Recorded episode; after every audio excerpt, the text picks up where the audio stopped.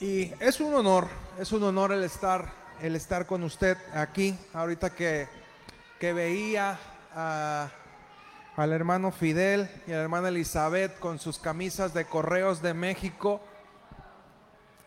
Me recuerda que el hecho que yo esté aquí solamente es para darle un mensaje, un mensaje de parte de Dios, esa es mi tarea y bueno, mi mayor interés es lograr que el mensaje pueda llegar lo más íntegro posible para que usted pueda escucharlos. Bien, ha existido durante muchos años dentro del cristianismo eh, un, un debate que está basado en las perspectivas de dos, de dos hombres, uno de ellos Juan Calvino y el otro Jacobo Arminio. Vamos a esperar que suban los chicos. Bien. Eh,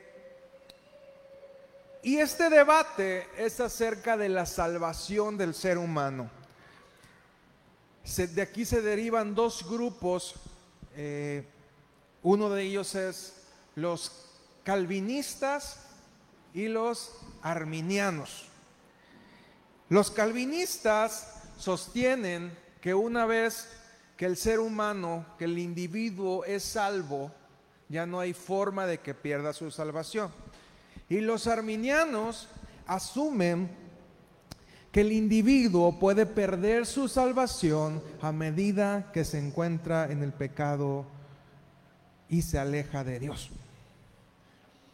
Y no, no vamos a entrar en un, en un debate sobre si somos calvinistas o somos arminianos. Yo entiendo que tiene que ver con una postura y, y a veces encuentro ridículo el discutir sobre, sobre tantas cosas y el pelearnos sobre tantas cosas que solemos hacer los, los cristianos.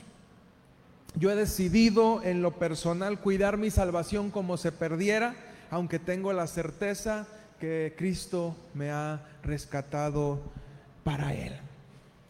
Y sabe, eh, la religión nos ha llevado a tomar una perspectiva errónea acerca de lo que es el pecado. Vivimos eh, preocupados por el, por el pecado, pero no lo hacemos en la perspectiva correcta. Usted sabe que, que, Jesucristo, por medio de su sacrificio, pagó el precio por sus pecados. ¿Usted tiene esa certeza en su corazón? Bueno, nomás tres la tienen, los demás no tienen la certeza de que Cristo los ha perdonado sus pecados, ha perdonado sus pecados presentes y ha perdonado sus pecados futuros. No importa lo que usted pueda hacer, el perdón de parte de Dios está otorgado a través de la sangre de Cristo. Y usted me va a decir, bueno, si ya estamos perdonados, entonces vamos a darle vuelo a la hilacha. Y el apóstol Pablo advierte que no tendríamos por qué tener esa mentalidad. Y yo sé que alguien que entiende el costo de su salvación, cuida su vida. Es que yo escucho gente que dice, la salvación es gratis. No, la salvación no es gratis, la salvación costó mucho, pero no te cuesta a ti. Es gratis para ti, pero por el hecho de que alguien ya pagó el precio. Pero querido hermano, en esta vida absolutamente nada es gratis.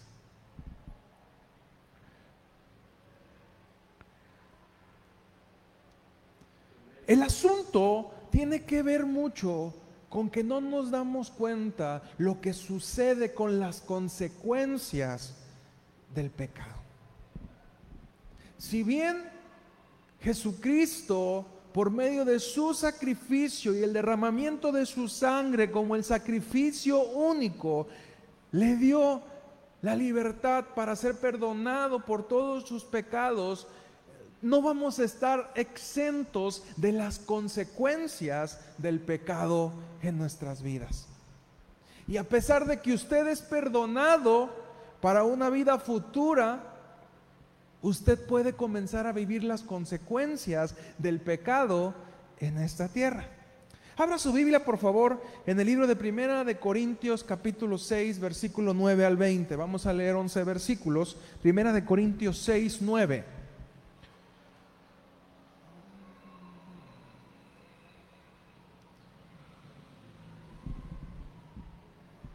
Dice,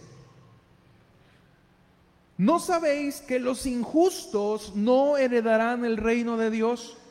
No erréis, ni los fornicarios, ni los idólatras, ni los adúlteros, ni los afeminados, ni los que se echan con varones, ni los ladrones, ni los avaros, ni los borrachos, ni los maldicientes, ni los estafadores heredarán el reino de Dios.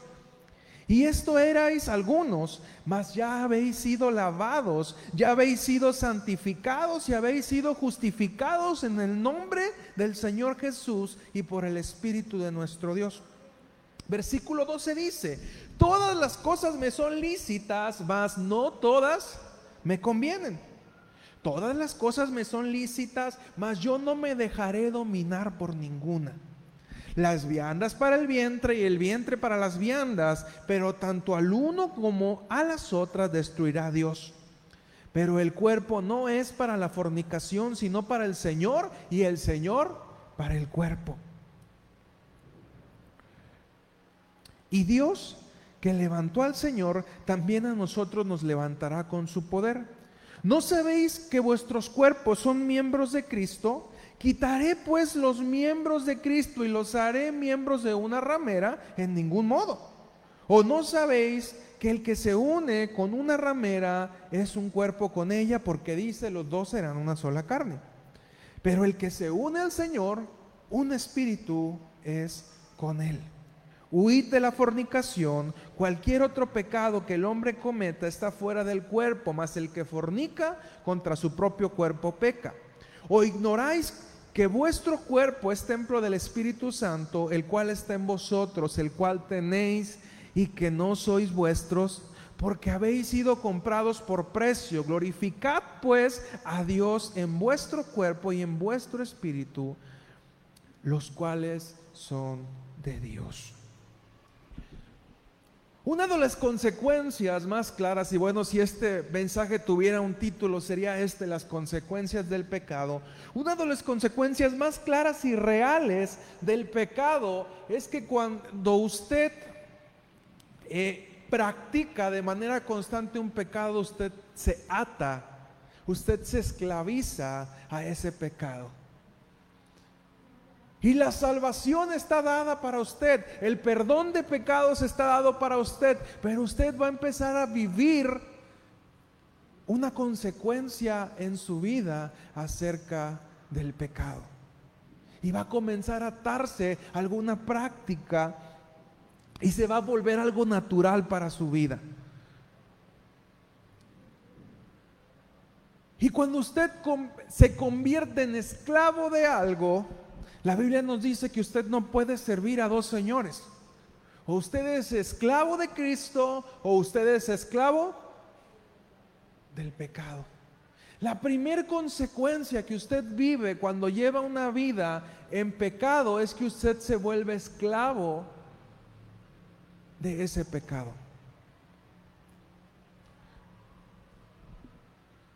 Al grado que no puede dejar de hacerlo. Y usted me puede decir, es que yo no soy esclavo, eh, yo no soy adicto a nada.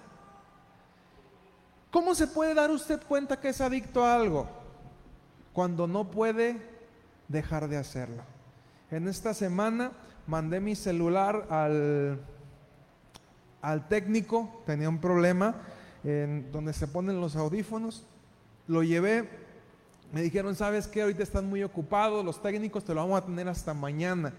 Entonces me fui al trabajo y, y durante el día le empecé a hablar a mi esposa al teléfono de la oficina. Le digo, me está llegando la ansiedad. Y se empezó a reír ella. Dice, qué bueno que, que tuviste la oportunidad de tener un ayuno de celular. ¿Bien? ¿Por qué? Porque la, cosa en la que más somos adictos ahorita es al teléfono móvil. Bien, nos lo quitan y andamos hasta con la mano temblorosa, ¿verdad? ¿Por qué? Porque ya, ya estamos como los, como las películas de western, ¿verdad? Que estamos así con el, esperando el celular para desenfundarlo, como los vaqueros la pistola, ¿verdad? Y no sé si usted se dé cuenta, pero dice eh, una estadística que en promedio un ser humano abre su celular 150 veces al día. Y la mayoría de esas veces lo hacemos de manera inconsciente. Lo traemos en la bolsa, sentimos que nos pica la mano y ¿qué es lo que hacemos luego luego? Abrir el celular. Y aunque no veamos nada, pero nada más vemos, ay, sí, no, se ha muerto, ahí sigue. ¿bien? Y pasan cinco minutos y otra vez. No sé si yo sea el único o usted también le pase, si nomás a mí me pasa, perdóneme. Bien, eh, pero son cosas en las que nos vamos volviendo adictos. Y lo hemos hablado muchas veces, que hay aplicaciones donde usted puede darse cuenta cuánto tiempo pasa eh, en, una, en una cuestión como esta. ¿Y cómo te das cuenta que eres esclavo de algo cuando no tienes la libertad para poder dejar de hacerlo? Y hay gente que ha crecido toda su vida aprendiendo a decir mentiras. Y desde niño ha formado este hábito y cuando es adulto, aunque la persona está consciente en su mente que la mentira es incorrecta, aunque ha escuchado un montón de sermones de los pastores enfadosos que están hable y hable, bien, eh, y le han dicho que mentir no es correcto, la persona no puede cambiar ese hábito porque ha aprendido a mentir durante toda su vida. Y ha aprendido que la forma más fácil de salir de una bronca es mintiendo. Porque si somos sinceros, la mayoría de las veces mentimos para no enfrentar las consecuencias de algo. Hijo, ¿tú dejaste prendida la luz? No, mamá. Y nosotros fuimos, ¿verdad? Pero por no enfrentar el regaño, no, vamos aprendiendo a decir mentiritas. Y después, cuando llega tu esposa, ¿me fuiste infiel? No, no, jamás en la vida. ¿Cómo crees? Aun cuando sabemos que, que no es la verdad. Y aun cuando tenemos una conciencia de lo que significa el pecado. Cuando usted se vuelve adicto a un pecado, se comienza, a ser un hábito en su vida ese pecado. Y yo sé que cada uno de nosotros tenemos áreas en las que sabemos que somos débiles, tenemos áreas en las que sabemos que tenemos que trabajar y mientras no las hagamos conscientes, seguiremos batallando con eso.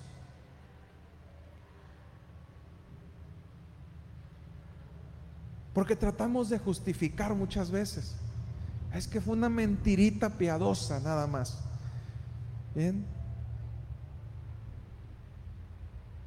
Fue ella quien me provocó. Yo estaba queriendo ser tan santo, tan bueno, tan puro, pero ella se presentó y me hizo pecar.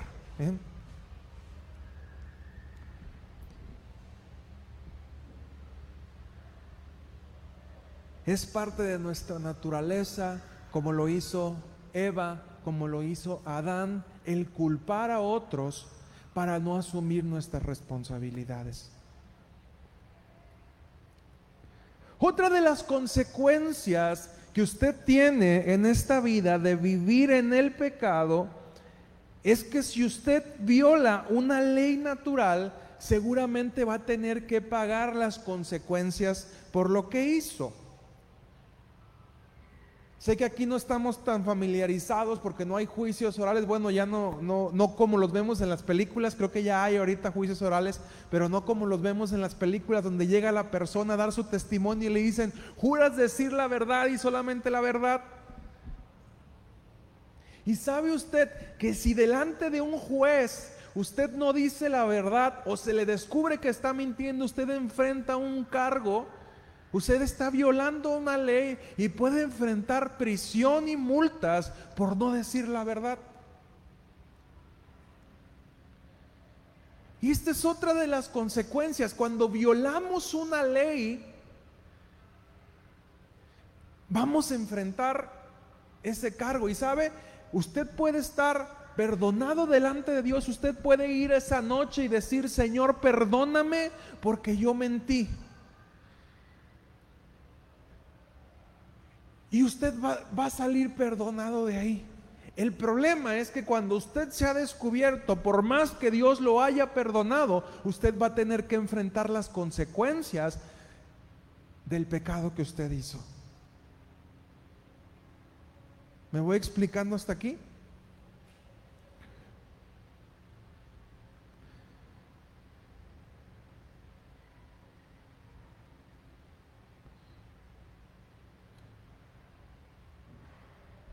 Quien adultera, por ejemplo, y del fruto de ese adulterio hay un hijo, puede ir delante de Dios y decirle, Señor, perdóname porque me equivoqué. Fui desleal a mi esposa. Perdóname, Señor. Perdóname, Señor, porque fruto de ese adulterio vino un niño y Dios va a decir, sí, mi hijo, estás perdonado, por la sangre de Cristo estás perdonado, pero sabes que el hecho que Dios te perdone no te va a eximir de enfrentar una demanda por pensión alimenticia.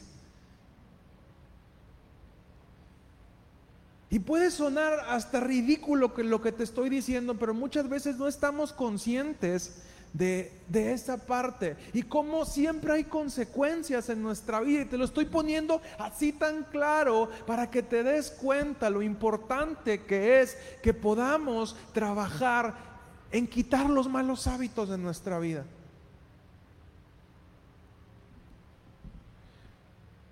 Y usted va a tener que pagar esa pensión y si usted no la paga va a enfrentar un problema y seguramente puede ir a prisión si usted no lo hace. Hay consecuencias también por la difamación. Si usted inventa un chisme de una persona, ¿sabe que esa persona puede demandarlo legalmente?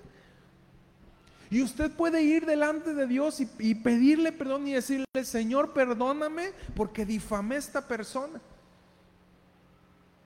¿Y sabe qué? Usted sale perdonado delante de la presencia de Dios, pero seguramente si usted es descubierto difamando a alguien, va a tener que enfrentar las consecuencias de ese pecado.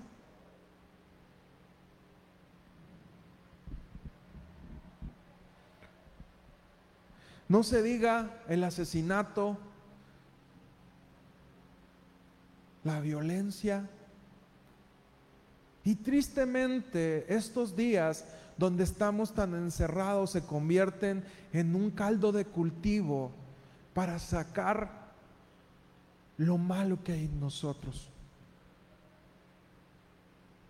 Cuando caemos en espacios de estrés, de depresión, de ansiedad, comienzan a salir cosas de nuestra vida que ni siquiera sabíamos que estábamos ahí. Y lamentablemente estos tiempos se han prestado para que un montón de gente salga golpeada, violada.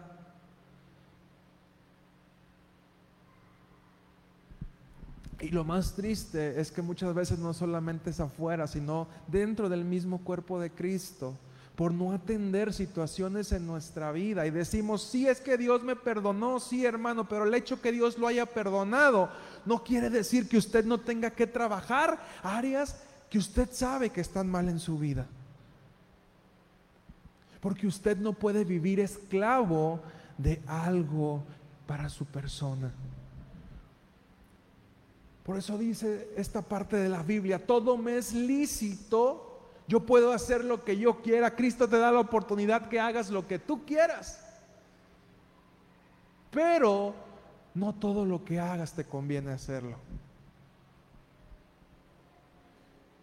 Si tú estás peleando y vas a matar a alguien, no va a venir Cristo y te va a decir, no lo hagas, no lo mates.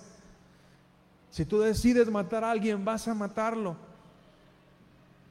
Dios te va a perdonar, sí, porque no te ve a ti, no ve tu pecado, ve a Cristo. Y esta parte nos juega una cuestión tan difícil de entender. Cuando son pecados que nosotros consideramos en nuestra escala menores, Hay una mentira, sí, Dios la perdona. Pero un asesinato, una violación, ¿Dios la perdona? Dios la perdona, obviamente, pero las consecuencias de cada cosa que hacemos son diferentes.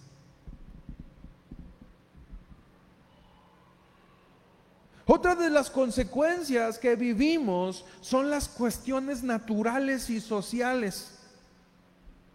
Por ejemplo, alguien que tiene relaciones sexuales con distintas personas, hay una cuestión natural a la cual se arriesga. Y esto es el poder contraer una enfermedad, una enfermedad venérea. Hay un montón de enfermedades que son bien complicadas y, a mí me sorprende de verdad que, a estas alturas eh, todavía haya gente que sea imprudente. Ahorita todo lo que es el sistema de salud te da información para que puedas prevenir cualquier tipo de enfermedad o el embarazo. yo digo, no puede ser posible que ahora mismo todavía tengamos personas que salgan embarazadas y luego estén pidiendo el aborto.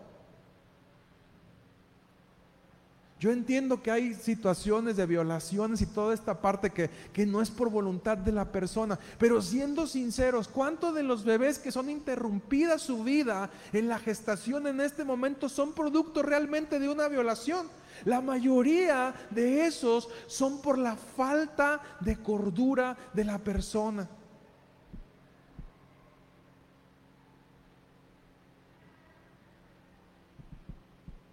Y el sistema de salud, yo trabajo ahí, a mí me toca entregar para los hospitales 5 mil preservativos.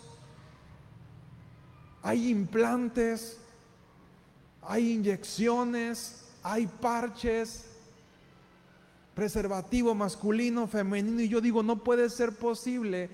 Y mira, yo digo, y, y, suena ridículo escucharlo de mí tal vez, pero yo digo, si ya te decidiste pecar, peca responsablemente, ¿no? O sea, si ya decidiste andar de perverso, pues al menos sea un perverso eh, inteligente. Y no te arriesgues porque hay una consecuencia que sucede a partir del pecado. Y corres el riesgo de, de contraer una enfermedad sexual cuando tienes una relación sexual sin protección.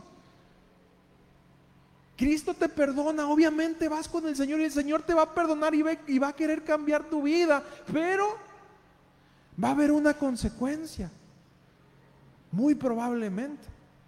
Dios te puede sanar, sí te puede sanar también. Pero muchas veces se nos olvida esa parte.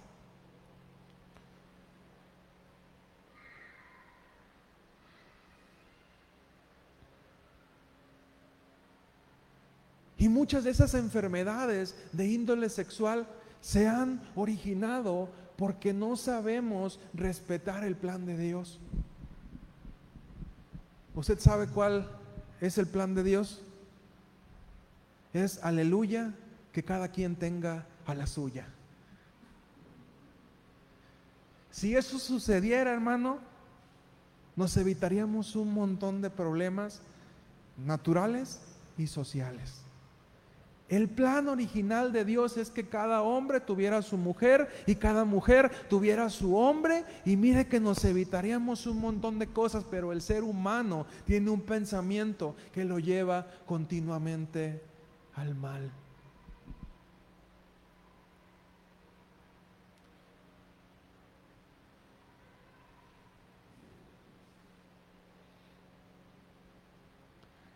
Quien decide abortar se convierte en un asesino. Y aquí viene la otra parte del asunto, donde delante de Dios sabemos que, algo es malo, pero la ley nos permite que lo hagamos.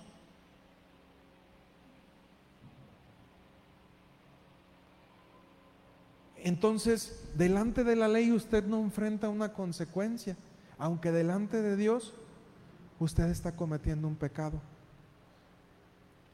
Lo comentábamos anteriormente. La homosexualidad delante de la ley, hoy en día, no hay ningún problema. Hasta hace algunos años, quien eh, era homosexual tenía una, se estaba catalogado como una enfermedad mental. Hasta hace poco, cuando cambia todo este asunto de la ideología de género, todas estas personas, la enfermedad que se, decía que tenían, fueron sanos de esta enfermedad y y aunque delante de Dios es un pecado, porque Dios así lo manifiesta, delante del hombre no hay ninguna consecuencia. Y aquí vemos la otra parte.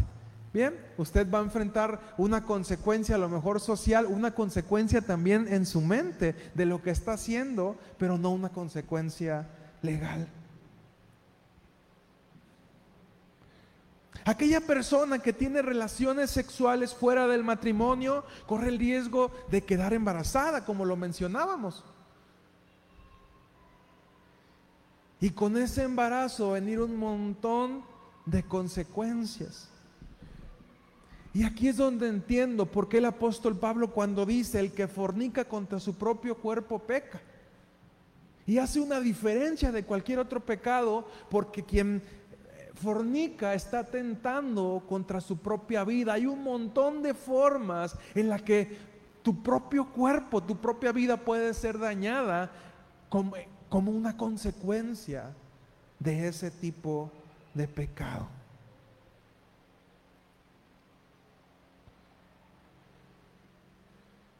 Otra de las consecuencias que, que enfrentamos son las consecuencias sociales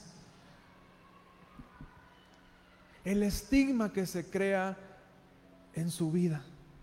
No tendría que ser en la iglesia. En la iglesia tendríamos que amar a todos. Pero la sociedad que según es tan permisiva en muchas cosas te cataloga y crea un estigma sobre tu vida. Dicen por ahí, mata a un perro y te dirán, mata perros. Y tal vez lo hiciste por accidente, pero ya la gente te puso el título. Ahí va el mataperros.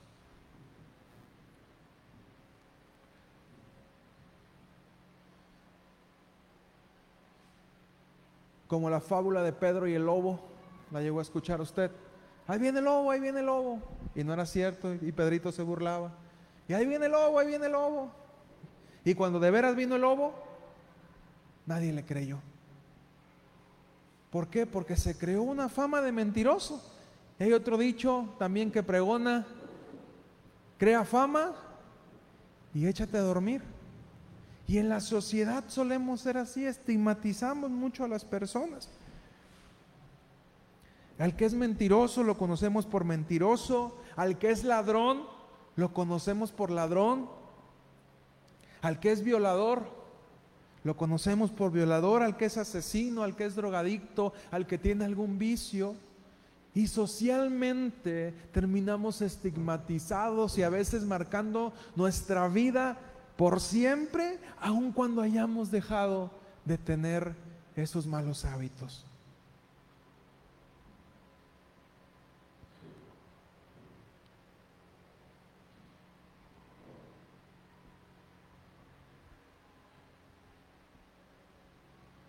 Aquella persona que estuvo en prisión. Y esto es triste, pero mucha de la gente que pasa tiempo en prisión, una vez que salen, deciden volver a cometer un crimen, porque ya no saben vivir afuera. Y es tan difícil para ellos el poder encontrar un empleo, por ejemplo, cuando son convictos. Y más cuando es en pueblo chico, lo dicen pueblo chico, mitote en grande. Todavía el que, el que anda en, en, una ciudad, pues es más fácil que no se conozca su pasado, pero cuando vives en un lugar donde eres conocido, cuando te hacen una fama de algo, qué difícil se vuelve el poder rehacer tu vida a partir de las consecuencias de algo que hiciste.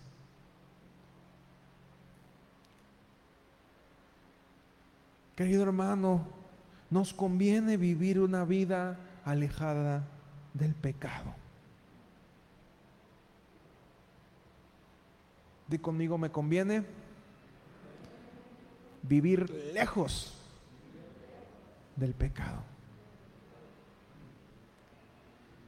Mientras usted viva en esta vida, le conviene vivir lejos del pecado. Le conviene vivir de acuerdo a los principios de Dios.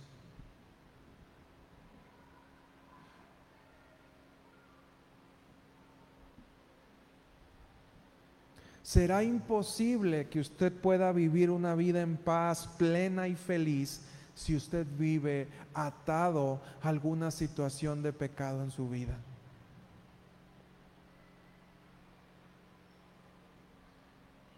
Y cuando decidimos abiertamente estar ligados al pecado, la salvación a través de Cristo está ahí solamente para tomarla, solamente para creer. La palabra dice que solamente si creyéramos en Jesús, si creyéramos en nuestro corazón, si confesáramos con nuestra boca y creyéramos en, en nuestro corazón que Jesús nos libró de los pecados y la salvación ahí está disponible para tomarla.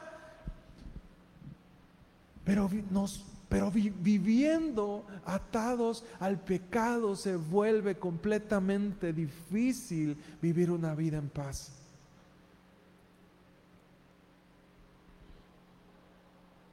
Y lo primero que tenemos que hacer para darnos cuenta que vivimos en pecado es darle decirle las cosas su nombre e identificar, no justificarnos. Decir, ¿sabes qué? Reconozco que yo tengo un problema en esta área en mi vida. Los alcohólicos anónimos, el primer paso que tienen que hacer es decir, yo soy alcohólico y reconocer, porque nos cuesta un mundo el reconocer cuando estamos equivocados. Nos pega en el orgullo.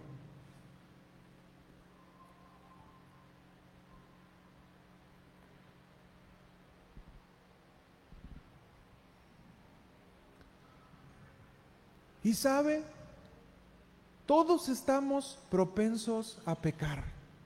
Todos estamos propensos a equivocarnos. Conmigo, todos. No los escucho. Todos, también el pastor. A ver, ¿no los escucho? ¿Quién más? También el pastor, bien, porque el pastor también es ser humano. Todos y cada uno de nosotros estamos propensos a equivocarnos, pero la intención de esta palabra no es que tú te vayas sintiéndote culpable, sino que tú puedas darte cuenta que te conviene por tu bien tomar la victoria que Cristo dio en la cruz para ser completamente libre de cuestiones de pecado en tu vida.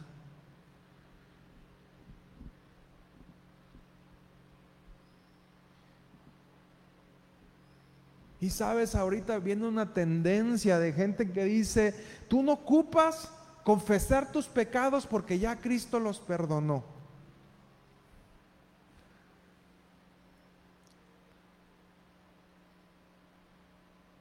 Pero la confesión es el primer paso, el reconocimiento del pecado es el primer paso para hacer un cambio en tu vida.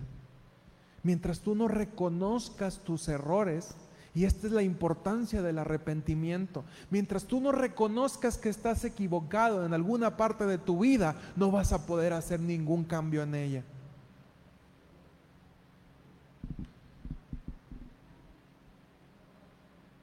Y obviamente la iglesia no estamos para juzgarte, pero sí estamos para apoyarte.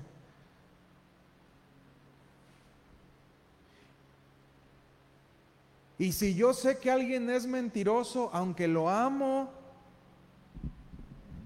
aunque sé que es alguien importante y especial, tengo que aprender a no creerle y saber que es un área en la que batalla e instruirlo e investigar dos veces.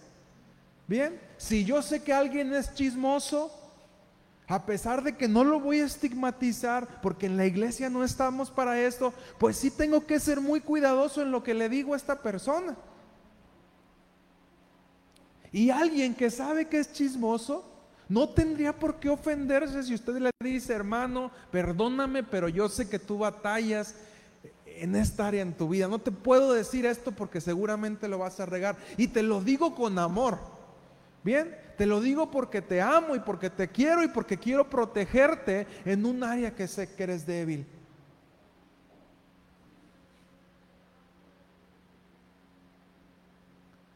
Al que es violador, por amor a esa persona al que violó y que sufre con esa tentación, tú no puedes dejarle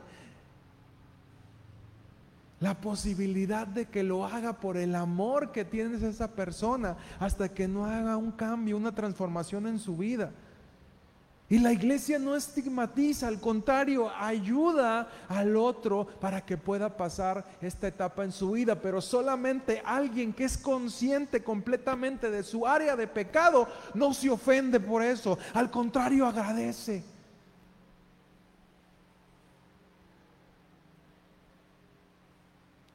Pero nos encanta ocultar el pecado.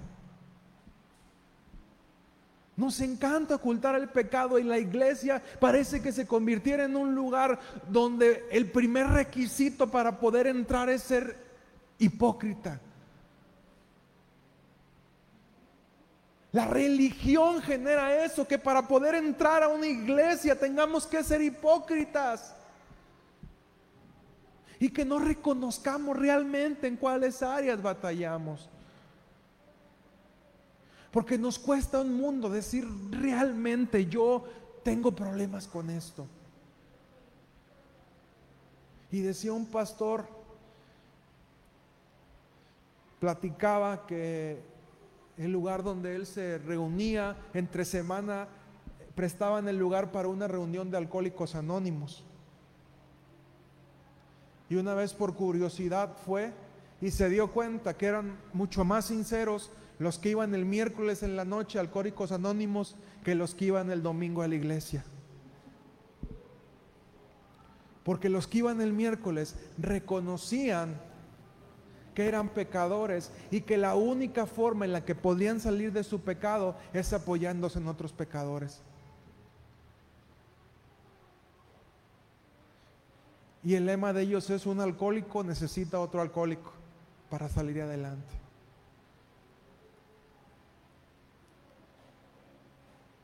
Un pecador necesita a otro pecador para salir adelante.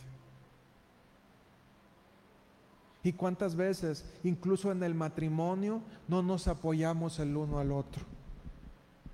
Casados, parejas que están en este lugar, ¿tú sabes en qué le batalla tu esposo, tu esposa? ¿Tú sabes cuál es su debilidad? ¿Te has hecho alguna vez esta pregunta? Y si te la han hecho, ¿has sido realmente sincero?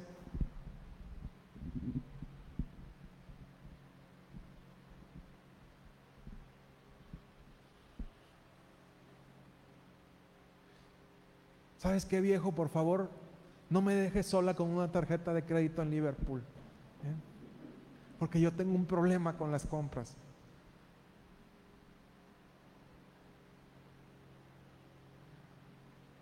¿O cuántos realmente han sido sinceros con su esposa? Y yo te abro mi corazón. Hay momentos en que yo tengo que hablar con mi esposa después de varios días de abstinencia. Y tengo que decirle, por favor, ayúdame. Bien, porque pasan los días y ya, y ya me comienza a llamar la atención hasta la secretaria, decía un pastor, ¿verdad? Entonces, por favor, ayúdame. Y yo encuentro la libertad de poder hablar con mi esposa en esta manera y decirle, ¿sabes qué? Yo soy débil en esa área. Y si no me ayudas, es más factible que yo caiga. Pero para eso se necesita reconocer que tenemos un problema. A lo mejor usted no tiene ningún problema con la, con la abstinencia, usted tiene ese don, bendiciones, hermano, qué padre que usted pueda tenerlo. Yo no soy así, perdóneme. Por esa razón, como manda la palabra, yo tomé mi mujer para no andarme quemando. Pero solamente podemos lograr esa confianza cuando somos completamente abiertos en nuestro corazón y cuando reconocemos que hay áreas de pecado en nuestra vida y cuando no mantenemos ocultas esas áreas. ¿Sabes qué? Mi amor, no me dejes solo con una muchacha. Si tú ves que voy a hablar con alguien, no me dejes solo, acércate, porque a lo mejor yo tengo ese problema. No sé qué cosas se te ocurran que puedan pasar pero solamente podemos lograr ese grado de intimidad cuando decidimos abrir nuestro corazón completamente y llamar al pecado como es pecado. Y es un reto bien complicado poder hacerlo, pero si todos tuviéramos esa integridad, nos podíamos cuidar los unos a los otros. Imagínate qué padre que en un grupo de jóvenes, por ejemplo, le dijera, ¿sabes qué? Amigo, acompáñame con mi novio, acompáñame con mi novia porque tengo problemas de, me convierto en un octópodo este, y, y comienzo a aventar tinta cuando estoy solo con mi novia, con mi novio, acompáñame, no me dejes solo. Qué padre que pudiéramos tener esa libertad. Y hablar sin, sentirnos juzgados.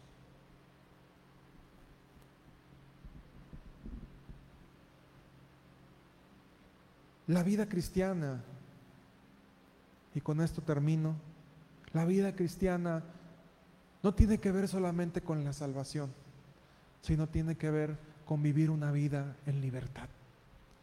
La libertad completa, porque dice la palabra que donde está el Espíritu de Dios, ahí hay libertad. Dios quiere que usted sea libre. Porque mi yugo es fácil y ligera es mi carga.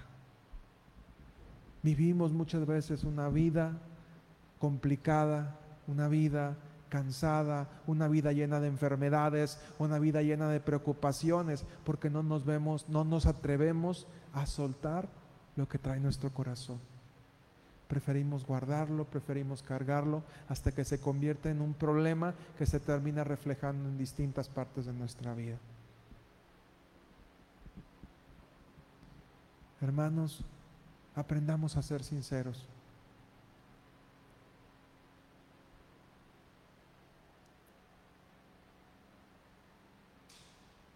Y hay que darnos cuenta cuando tenemos que cambiar algo en nuestras vidas. Amén. Ponte de pie, por favor.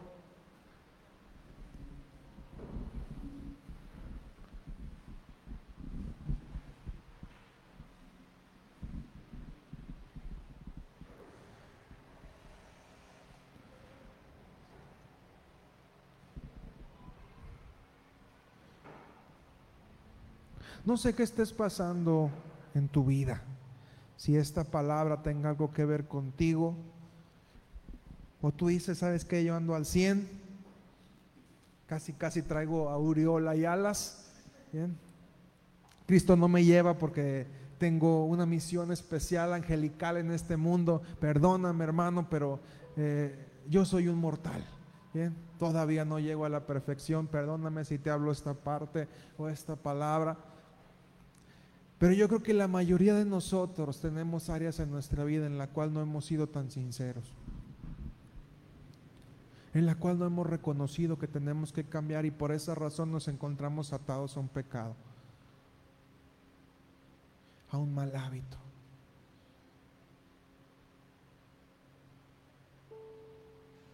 Y Cristo ya te dio el regalo de la salvación, el regalo del perdón de tus pecados. Pero el día de hoy está llegando a tu puerta. Como cuando llega la paquetería de algo que, esperaste con muchas ansias. ¿Les ha pasado que encargan algo en Mercado Libre o por internet y estás en la puerta a ver si viene? ¿eh? Y te alegras cuando viene el paquete o cuando llega la pizza que tienes un puño de hambre y, y no llega la moto y está dando vueltas a ver si ya sale o no. Y cuando ves llegar al pizzero escuchas ángeles cantando y música en el cielo. Bien. Y el regalo que Dios quiere darte se llama libertad. Una libertad como nadie en el mundo la puede dar. Solamente Él. Una completa paz.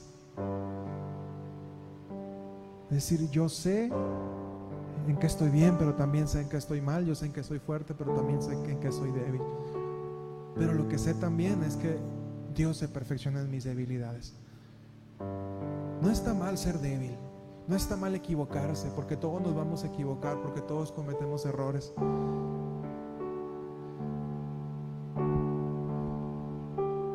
Al contrario, es como las mamás cuando les preguntan cuál es el, hijo al que más quieren.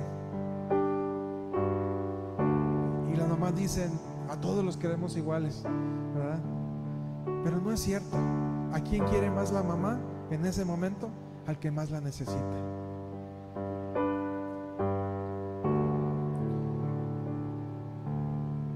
Y habrá un hijo que a lo mejor no lo necesita en ese momento y lo vemos en la, parábola del hijo pródigo. No es que el padre no amara al hijo que se quedó, pero en ese momento el que más necesitaba de él era el que se había ido y había vuelto. Los amaba a los dos, sí, los amaba a los dos, pero en ese momento necesitaba más el amor el otro.